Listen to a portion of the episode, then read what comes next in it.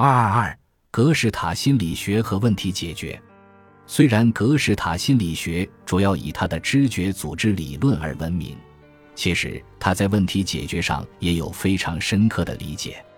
格式塔被大致的翻译成构造或者完形。格式塔心理学家的观点与这些词的含义一致，认为行为是一个有组织的系统。对于格式塔心理学家来说，问题，尤其是知觉问题，是知觉与记忆之间的某些交互作用产生了紧张或压力时发生的。思考问题就是从不同的角度审视它，而正确的看法就会在顿悟的瞬间出现。早期的格式塔心理学家证明了问题解决的活动中知觉重组的观点。除了他们的工作。邓克尔提出了这个概念，它是一个对问题解决的研究有相当影响的概念，指的是人们倾向于根据熟悉的用法来理解事物，这种倾向使人很难用不熟悉的方法来运用事物。事实上，物体或想法的功能本身就成为一种定式，当它们是问题解决任务中的一部分，而要求它们起到异乎寻常的作用的时候。参与者就必须克服这种定式。虽然我们常常把这个术语与一个人进行问题解决时的思维状态联系起来，但是其最初的定义包括先于思维和感知的所有预备性认知活动。后者通过更积极的参与对刺激的理解，定式可能会提高知觉或思维的质量。另一方面，它也可能抑制知觉或思维。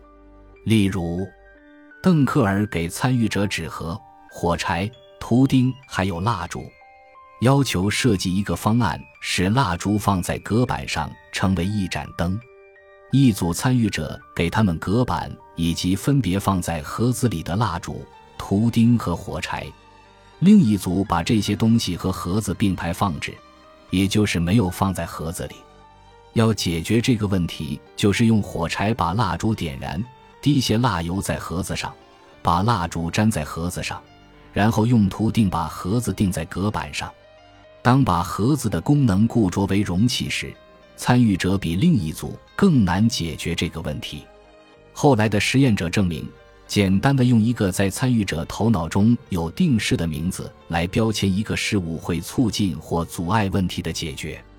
早期实验使用的问题种类很多。从机械问题到逻辑问题都有，口语记录揭示，问题解决过程包含几个有序阶段。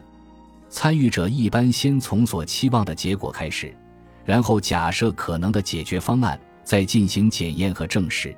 如果不能证实，就提出新的假设。这样一个过程似乎是一个尝试错误的过程，即用新的假设代替不成功的假设。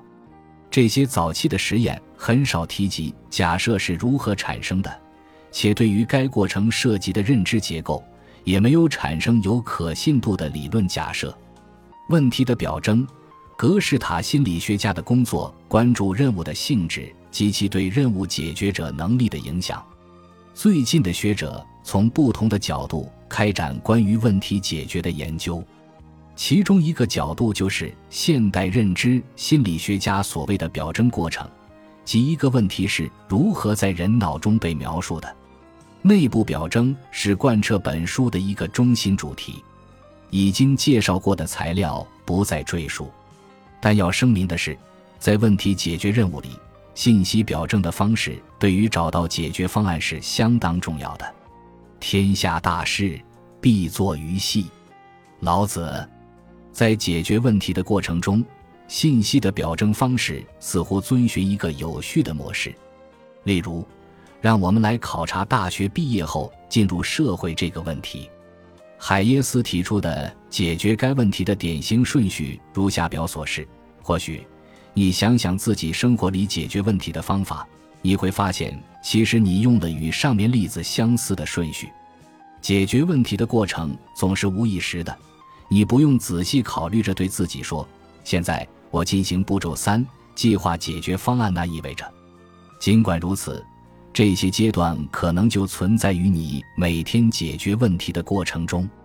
考虑任何问题，不管是真实的还是想象的，都是按步骤进行的。在这个过程中，你会发现，定义明确的问题比定义不明的问题要更容易解决。虽然所有的阶段都很重要，但问题的表征是重中之重，尤其是信息在视觉表象中的表征方式。假如问你四十三乘以三是多少，你或许会说这有什么？你心算一下就知道答案。但是如果让你心算五百六十三乘以二十三是多少，你怎么完成这个任务？如果你和其他人一样，你会看到这个问题，也就是你用视觉表征它，先算三乘以六，看到八，并要进一，然后六乘以六再加一，等等。所有这些步骤都是在表象中表征的。视觉是支配性知觉形式。众多的关于世界的信息，通过我们的视觉系统进行传输、加工。毫无疑问，我们的精神世界同样也是视觉指向的。作家似乎就利用了这种特性，用充满丰富表象的散文来形象化的表达事物。有时候，这叫做文字图片。正如下面萨里贝里的一段文字阐述的：一个高高瘦瘦、表情严肃的男子。步履如孩子般灵活，向乡间别墅走来。他走到了我挥笔作画的地方。我们给前面的门廊装上玻璃。我穿着被颜料弄得斑驳陆离的衣服，忙着给玻璃窗缀上白色的装饰物。你可以看到如孩子般灵活的人物和被颜料弄得斑驳陆离的衣服等等。现在看看问题的表征如何影响下面这个问题。下划线二下。划线九下，划线二下，划线九。当然，我可以出去买一个，但是那费时又费钱。我可以用旧报纸或者包装纸做一个，但是纸必须要硬一些。还有使用的问题，街道不怎么好，海滩很棒，开阔地也不错。最后天气要好，有点风，而且绝不能有暴风雨。你在读这段话的时候。你肯定理解每个词和句子，但是折磨人的是你并不真正理解这是怎么回事。但是如果我们告诉你这段话的主旨是如何制作和放风筝，则所有的事情就很清楚了。你理解了整段话和问题，可见信息的表征在问题解决过程中是很重要的。